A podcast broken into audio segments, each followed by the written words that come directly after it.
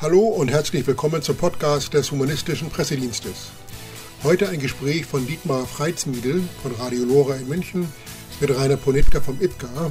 Und zwar geht es um die Kampagne zur Abschaffung des Religionsunterrichts an staatlichen Schulen.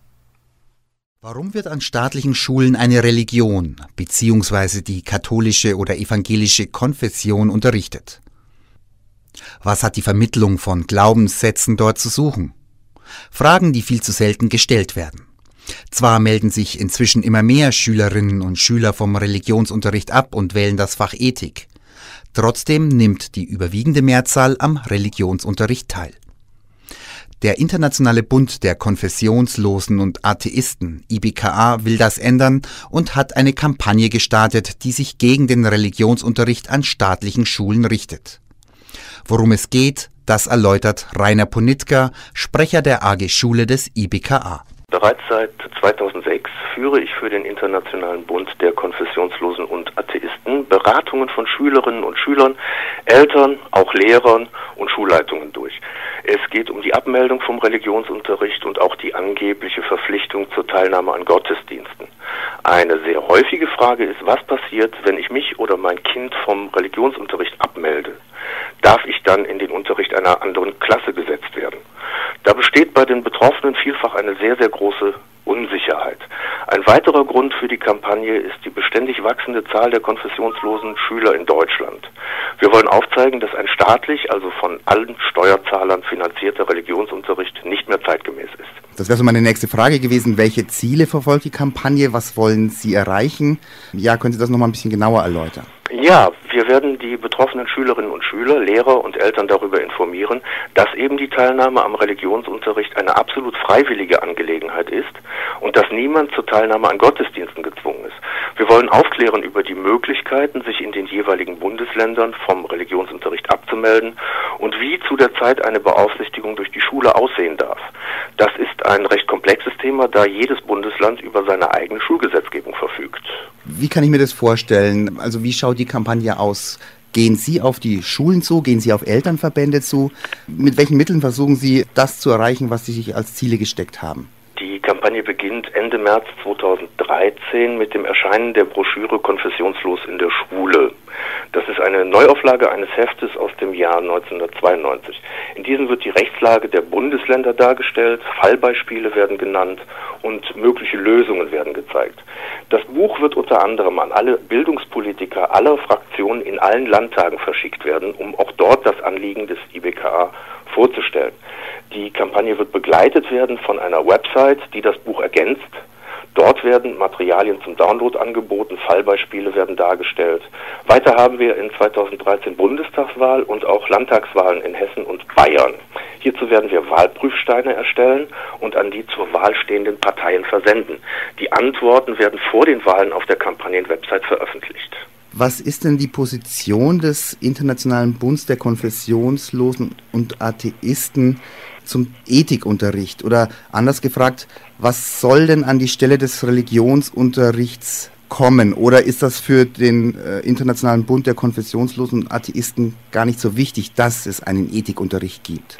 Tja, das ist eine äh, vielschichtige Frage. Der bisherige Ethikunterricht ist in den meisten Fällen ein Zwangsersatzunterricht für diejenigen, die nicht am Religionsunterricht teilnehmen, weil sie der Konfession des angebotenen Unterrichts nicht angehören oder weil sie sich abgemeldet haben.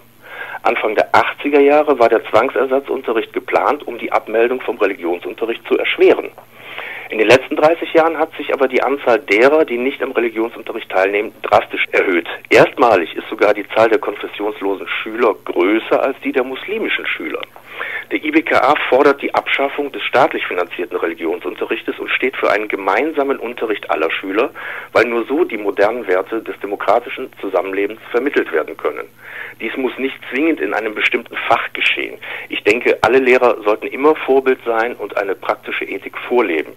Ich kann mir auch gut vorstellen, dass in den Grundschulen der Religionsunterricht ersatzlos gestrichen wird und dafür der Sachkundeunterricht erweitert wird. Dort kann beispielsweise eine kindgerechte Staatsbürgerkunde vermittelt werden und ebenso kann wissenschaftlich und geschichtlich über die verschiedenen Religionen und Weltanschauungen gesprochen werden. Also es muss nicht zwingend ein gemeinsamer Ethikunterricht sein. Aber trotzdem hat doch so ein gemeinsamer Ethikunterricht äh, doch einige Vorteile zu den herkömmlichen verschiedenen äh, Religionsunterrichten in den verschiedenen Schulformen. Welche wären denn das? Selbstverständlich. Ja, wir haben heute äh, eine Vielfalt von Schülern unterschiedlicher Herkunft, unterschiedlichen Glaubens und unterschiedlicher Kultur. Eine gemeinsame Unterrichtung aller Schüler führt meines Erachtens zu Respekt vor anderen Einstellungen und Ansichten, zum gemeinsamen Nachdenken über unsere Grundwerte, wie beispielsweise die Menschenrechte. Eine getrennte Unterrichtung nach Konfessionen, wo Glaubenssätze als Wahrheiten dargestellt werden, indoktriniert und erschwert die Offenheit für Andersdenkende. In Berlin gibt es schon so ein Fach Ethik als ordentliches Lehrfach, in dem alle Schüler gemeinsam unterrichtet werden. Religion wird dort und wurde dort in Berlin schon immer nur als freiwilliges Wahlfach angeboten. Wie sind denn die Erfahrungen in Berlin mit diesem Ethikunterricht? Ethikunterricht in Berlin ist seit 2006 verpflichtendes Fach für die Klassen 7 bis 10.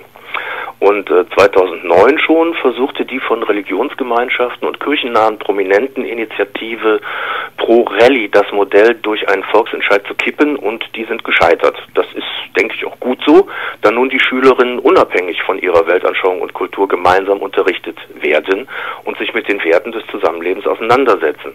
Tatsächlich erhalte ich aus Berlin keine Beratungsanfragen von Schülern oder Eltern, die sich durch ein rigides Durchsetzen von Religionsunterricht diskriminiert fühlen oder widerrechtlich verpflichtet werden, an einem Gottesdienst teilzunehmen.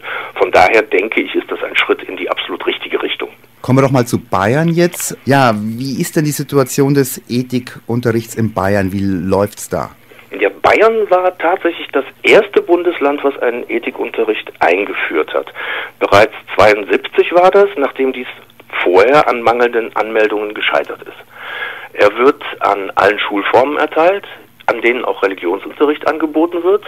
Im Bericht der Kultusministerkonferenz aus 2008 wird Ethikunterricht an etwa 70 Prozent der Schulen erteilt und von etwa 13 Prozent der Schülerinnen und Schüler angenommen. An den Fachoberschulen ist der Prozentsatz der Teilnehmer am höchsten, an den freien Waldorfschulen am geringsten. Die Teilnahme oder Annahme des Faches bei etwa 13 Prozent der Schüler mag daran liegen, dass Schüler sich in Bayern erst mit 18 Jahren vom Religionsunterricht befreien können und nicht wie in den allermeisten Bundesländern bereits mit Erreichen der Religionsmündigkeit mit 14 Jahren. Vor dem Erreichen des, der Volljährigkeit müssen in Bayern die Eltern die Abmeldung vornehmen. Andererseits können Jugendliche in Bayern auch mit 14 schon ohne Einverständnis der Eltern aus der Kirche austreten. Dann richtet sich das Angebot des Religionsunterrichtes nicht mehr an sie und sie nehmen zwangsläufig an Ethik teil. Weiter ist in Bayern das Fach Ethik vielerorts nicht gleichwertig zum Religionsunterricht ausgestaltet. Teilweise findet es nicht zeitgleich statt und manchmal auch an einem anderen als dem regulären Schulort. Schüler müssen es dort also in Kauf nehmen, an Nachmittagen zu einer manchmal kilometerweit entfernten anderen Schule zu fahren. Da müssen die Schüler faktisch andere Überlegungen anstellen als die, ob sie nur am Religionsunterricht teilnehmen wollen oder nicht. Gerade für Grundschüler ist das unzumutbar. Das heißt, ähm, so wie das jetzt klingt, wie Sie das schildern, hat die bayerische Bildungspolitik beziehungsweise die Verantwortlichen für die bayerische Bildungspolitik da einige Hürden reingehauen, damit da es nicht so einfach wird, in das Fach Ethik zu wechseln. Kann man das so sagen? Bestimmt ist das genau in ländlichen Gegenden auf jeden Fall so. Und äh, diese Hürden, ja, ob die nun äh, durchsetzbar sind in den Beratungen halt wiederum dort von Schülern und Lehrern und auch Eltern, äh, müssen die Schulen solches vielfach zurücknehmen. Es ist gesetzlich nicht vorgegeben, diese Schwierigkeiten. Äh, es findet aber vielfach ja in den, äh, sag ich mal, Bezirken und auch an den einzelnen Schulstandorten findet sowas statt.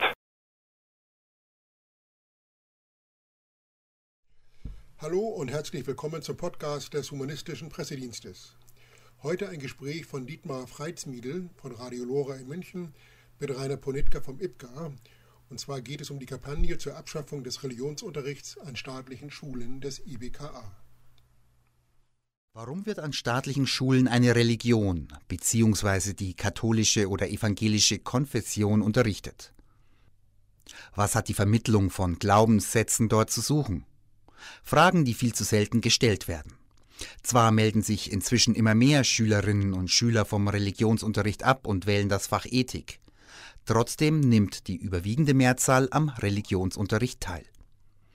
Der Internationale Bund der Konfessionslosen und Atheisten, IBKA, will das ändern und hat eine Kampagne gestartet, die sich gegen den Religionsunterricht an staatlichen Schulen richtet. Worum es geht, das erläutert Rainer Ponitka, Sprecher der AG Schule des IBKA. Bereits seit 2006 führe ich für den Internationalen Bund der Konfessionslosen und Atheisten Beratungen von Schülerinnen und Schülern, Eltern, auch Lehrern und Schulleitungen durch. Es geht um die Abmeldung vom Religionsunterricht und auch die angebliche Verpflichtung zur Teilnahme an Gottesdiensten. Eine sehr häufige Frage ist, was passiert, wenn ich mich oder mein Kind vom Religionsunterricht abmelde? Darf ich dann in den Unterricht einer anderen Klasse gesetzt werden? Da besteht bei den Betroffenen vielfach eine sehr, sehr große Unsicherheit. Ein weiterer Grund für die Kampagne ist die beständig wachsende Zahl der konfessionslosen Schüler in Deutschland. Wir wollen aufzeigen, dass ein staatlich, also von allen Steuerzahlern finanzierter Religionsunterricht nicht mehr zeitgemäß ist. Das wäre so meine nächste Frage gewesen. Welche Ziele verfolgt die Kampagne? Was wollen Sie erreichen? Ja, können Sie das nochmal ein bisschen genauer erläutern? Ja, wir werden die betroffenen Schülerinnen und Schüler, Lehrer und Eltern darüber informieren, dass eben die Teilnahme am Religionsunterricht eine absolut freiwillige Angelegenheit ist und dass niemand zur Teilnahme an Gottesdiensten gezwungen ist. Wir wollen aufklären über die Möglichkeiten, sich in den jeweiligen Bundesländern vom Religionsunterricht abzumelden und wie zu der Zeit eine Beaufsichtigung durch die Schule aussehen darf. Das ist ein recht komplexes Thema, da jedes Bundesland über seine eigene Schulgesetzgebung verfügt. Wie kann ich mir das vorstellen? Also wie schaut die Kampagne aus? Gehen Sie auf die Schulen zu? Gehen Sie auf Elternverbände zu? Mit welchen Mitteln versuchen Sie das zu erreichen, was Sie sich als Ziele gesteckt haben? Die Kampagne beginnt Ende März 2013 mit dem Erscheinen der Broschüre Konfessionslos in der Schule. Das ist eine Neuauflage eines Heftes aus dem Jahr 1992. In diesem wird die Rechtslage der Bundesländer dargestellt, Fallbeispiele werden genannt und mögliche Lösungen werden gezeigt. Das Buch wird unter anderem an alle Bildungspolitiker aller Fraktionen in allen Landtagen verschickt werden, um auch dort das Anliegen des IBKA vorzustellen. Die Kampagne wird begleitet werden von einer Website, die das Buch ergänzt. Dort werden Materialien zum Download angeboten, Fallbeispiele werden dargestellt. Weiter haben wir in 2013 Bundestagswahl und auch Landtagswahlen in Hessen und Bayern. Hierzu werden wir Wahlprüfsteine erstellen und an die zur Wahl stehenden Parteien versenden. Die Antworten werden vor den Wahlen auf der Kampagnenwebsite veröffentlicht. Was ist denn die Position des Internationalen Bundes der Konfessionslosen und Atheisten zum Ethikunterricht? Oder anders gefragt, was soll denn an die Stelle des Religionsunterrichts kommen? Oder ist das für den äh, Internationalen Bund der Konfessionslosen und Atheisten gar nicht so wichtig, dass es einen Ethikunterricht gibt? Tja, das ist eine äh, vielschichtige Frage. Der bisherige Ethikunterricht ist in den meisten Fällen ein Zwangsersatzunterricht für diejenigen, die nicht am Religionsunterricht teilnehmen, weil sie der Konfession des angebotenen Unterrichts nicht angehören oder weil sie sich abgemeldet haben. Anfang der 80er Jahre war der Zwangsersatzunterricht geplant, um die Abmeldung vom Religionsunterricht zu erschweren. In den letzten 30 Jahren hat sich aber die Anzahl derer, die nicht am Religionsunterricht teilnehmen, drastisch erhöht. Erstmalig ist sogar die Zahl der konfessionslosen Schüler größer als die der muslimischen Schüler. Der IBKA fordert die Abschaffung des staatlich finanzierten Religionsunterrichtes und steht für einen gemeinsamen Unterricht aller Schüler, weil nur so die modernen Werte des demokratischen Zusammenlebens vermittelt werden können. Dies muss nicht zwingend in einem bestimmten Fach geschehen. Ich denke, alle Lehrer sollten immer Vorbild sein und eine praktische Ethik vorleben. Ich kann mir auch gut vorstellen, dass in den Grundschulen der Religionsunterricht ersatzlos gestrichen wird und dafür der Sachkundeunterricht erweitert wird. Dort kann beispielsweise eine kindgerechte Staatsbürgerkunde vermittelt werden und ebenso kann wissenschaftlich und geschichtlich über die verschiedenen Religionen und Weltanschauungen gesprochen werden. Also es muss nicht zwingend ein gemeinsamer Ethikunterricht sein, aber trotzdem hat doch so ein gemeinsamer Ethikunterricht äh, doch einige Vorteile zu den herkömmlichen verschiedenen äh, Religionsunterrichten in den verschiedenen Schulformen. Welche wären denn das? Selbstverständlich. Ja, wir haben heute äh, eine Vielfalt von Schülern unterschiedlicher Herkunft, unterschiedlichen Glaubens und unterschiedlicher Kultur. Eine gemeinsame Unterrichtung aller Schüler führt meines Erachtens zu Respekt vor anderen Einstellungen und Ansichten, zum gemeinsamen Nachdenken über unsere Grundwerte, wie beispielsweise die Menschenrechte. Eine getrennte Unterrichtung nach Konfessionen, wo Glaubenssätze als Wahrheiten dargestellt werden, indoktriniert und erschwert die Offenheit für Andersdenkende. In Berlin gibt es schon so ein Fach Ethik als ordentliches Lehrfach, in dem alle Schüler gemeinsam unterrichtet werden. Religion wird dort und wurde dort in Berlin schon immer nur als freiwilliges Wahlfach angeboten. Wie sind denn die Erfahrungen in Berlin mit diesem Ethikunterricht? Ja, der äh, Ethikunterricht in Berlin ist seit 2006 verpflichtendes Fach für die Klassen 7 bis 10. Und äh, 2009 schon versuchte die von Religionsgemeinschaften und kirchennahen Prominenten Initiative Pro Rally das Modell durch einen Volksentscheid zu kippen und die sind gescheitert. Das ist, denke ich, auch gut so, da nun die Schülerinnen unabhängig von ihrer Weltanschauung und Kultur gemeinsam unterrichtet werden und sich mit den Werten des Zusammenlebens auseinandersetzen. Tatsächlich erhalte ich aus Berlin keine Beratungsanfragen von Schülern oder Eltern, die sich durch ein rigides Durchsetzen von Religionsunterricht diskriminiert fühlen oder widerrechtlich verpflichtet werden, an einem Gottesdienst teilzunehmen. Von daher denke ich, ist das ein Schritt in die absolut richtige Richtung. Kommen wir doch mal zu Bayern jetzt. Ja, wie ist denn die Situation des Ethikunterrichts in Bayern? Wie läuft's da? Ja, Bayern war tatsächlich das erste Bundesland, was einen Ethikunterricht eingeführt hat. Bereits 72 war das, nachdem dies vorher an mangelnden Anmeldungen gescheitert ist. Er wird an allen Schulformen erteilt, an denen auch Religionsunterricht angeboten wird.